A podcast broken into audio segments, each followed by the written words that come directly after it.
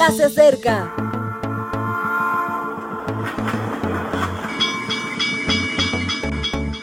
Partimos ya.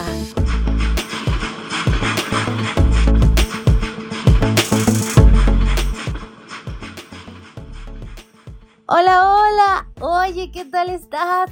¿Ya estás listo como yo para la reflexión matutina de hoy? Estoy segura de que así es.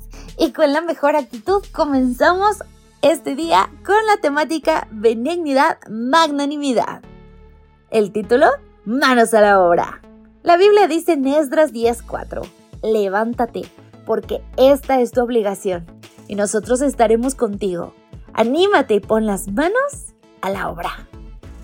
Esdras fue consciente de que volvían a los mismos pecados de siempre. El pueblo estaba coqueteando con una mentalidad híbrida entre seguir a Jehová o a otros dioses.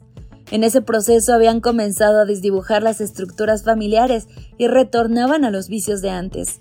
Buen conocedor de la historia y de cómo las veleidades del pasado los habían llevado al exilio y a la dispersión, se sintió desanimado. Él mismo dice, cuando oí esto, rasgué mi vestido y mi manto, me arranqué pelo de mi cabeza y de mi barba y me senté angustiado en extremo. Esdras 9:3 En su desaliento se acerca a Dios por medio de una plegaria de intercesión.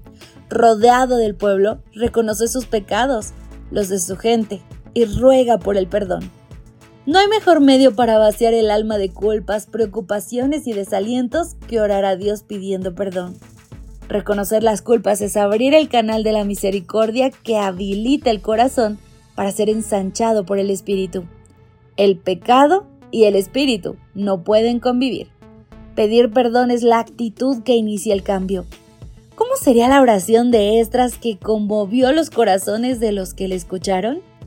Dice Esdras 10.1, mientras oraba, Esdras y hacía confesión, llorando y postrándose delante de la casa de Dios, se reunió en torno a él una grande multitud de Israel, hombres, mujeres y niños, y el pueblo lloraba amargamente.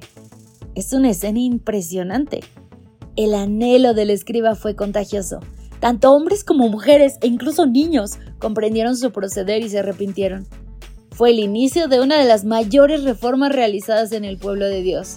Un corazón compungido cambió el destino de una nación. Pero la historia no acaba ahí. A un corazón compungido le debe seguir un corazón activo, deseoso de acción, un corazón grande. Secaías, uno de los líderes del grupo, reconoce la culpa, propone un plan y anima a Esdras. No se puede vivir solo de lamentos, hay que actuar. Y como buen gestor de personas le dice, levántate porque esta es tu obligación y nosotros estaremos contigo. Anímate y pon manos a la obra. Primero le pide que se anime.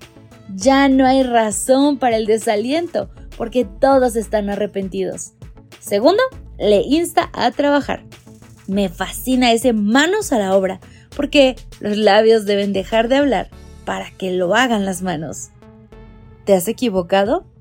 Pide perdón a Dios y arrepiéntete. Después, abandona la culpa y manos a la obra. Muy bien, querido amigo, espero que esto nos ayude porque muchas veces tal vez no conocemos los pasos, pero hoy podemos tener la certeza de que Dios nos quiere ocupados. Que pases un maravilloso día. Me despido por hoy. Maranata. Gracias por acompañarnos. Te recordamos que nos encontramos en redes sociales. Estamos en Facebook, Twitter e Instagram como Ministerio Evangelike también puedes visitar nuestro sitio web www.evangelike.com. Te esperamos mañana.